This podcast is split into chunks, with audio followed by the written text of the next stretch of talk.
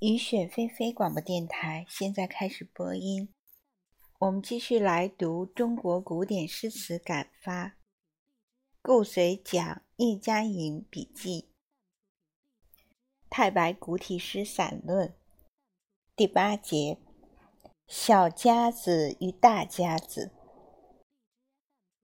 作品的机械的格律与作品的生气内容并不冲突。且可增助诗之生气内容，亦由健全的身体与健全的精神。前曾谈及诗之格律，今言其生气内容。盛唐崔颢有《黄鹤楼》诗：“昔人已乘黄鹤去，此地空余黄鹤楼。”黄鹤一去不复返，白云千载空悠悠。晴川历历汉阳树，芳草萋萋鹦鹉洲。日暮乡关何处是？烟波江上使人愁。早于崔颢的沈佺期有《龙池篇》。龙池跃龙，龙已飞；龙得先天，天不为。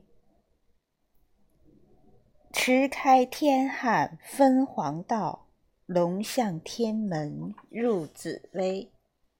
底地楼台多气色，君王福宴有光辉。为报环中百川水。来朝此地莫东归。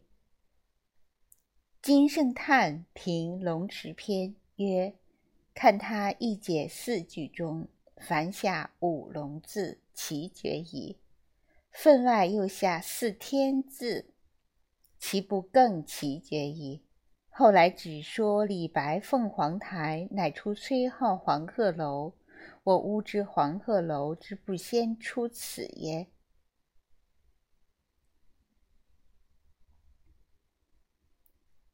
诗中之解由文中之节之断。金圣叹说唐诗律诗多分二解，多分二解，前解后解。人说其腰斩唐诗。文章有文章美，有文章丽。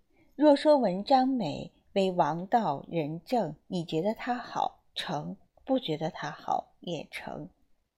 文章丽则不然。力乃霸道，我不要好则已，我要叫你喊好，你非喊不可。某老外号谢一口，只卖一口，你听了非喊好不可。诗中续字之法，不仅有文章美，且有文章力。李白登金陵凤凰台。凤凰台上凤凰游，凤去台空江自流。吴宫花草埋幽径，晋代衣冠成古丘。三山半落青天外，二水中分白鹭洲。总为浮云能蔽日，长安不见使人愁。金圣叹评曰：前解众传此事拟黄鹤楼诗。设时果然，便是出手早低一格。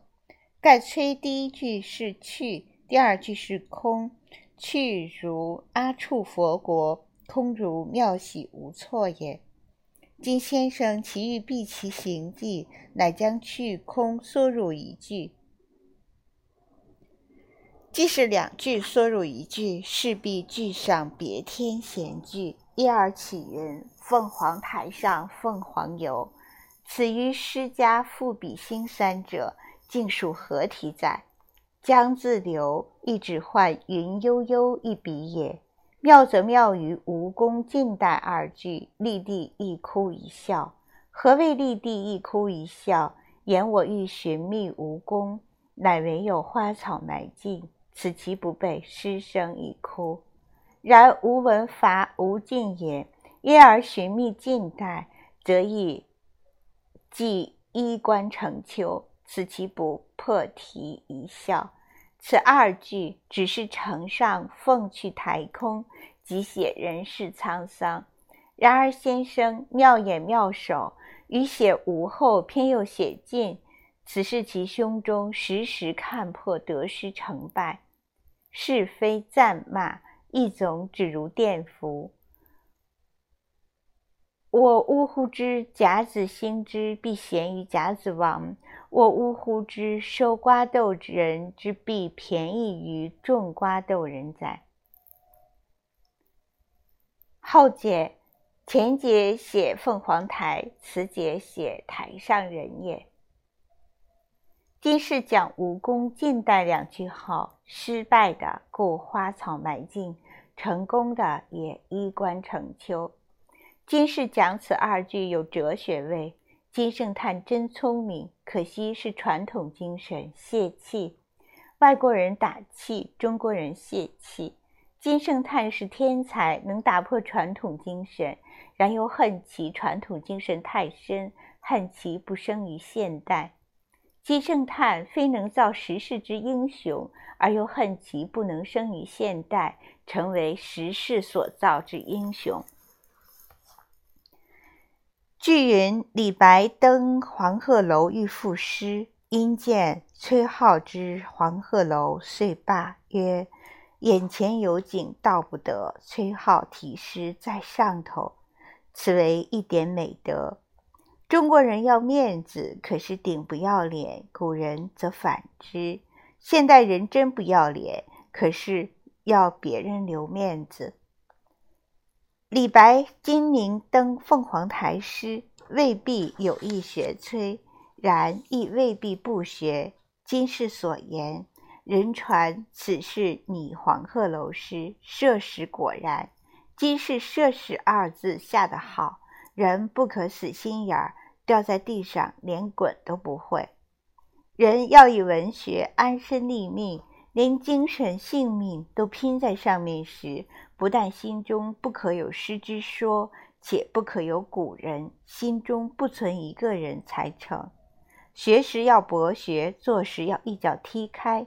若不然，便如今世所云，出手早低一格。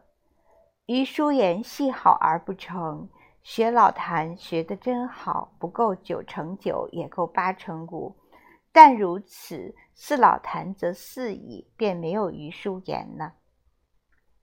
老师喜欢学生从师学而不拟不似师，此方为光大师门之人。故创作时心中不可有一人，用功时虽贩夫走卒之言皆有可取，而创作时脑中不可有一人。读书不要受古人欺，不要受先生影响。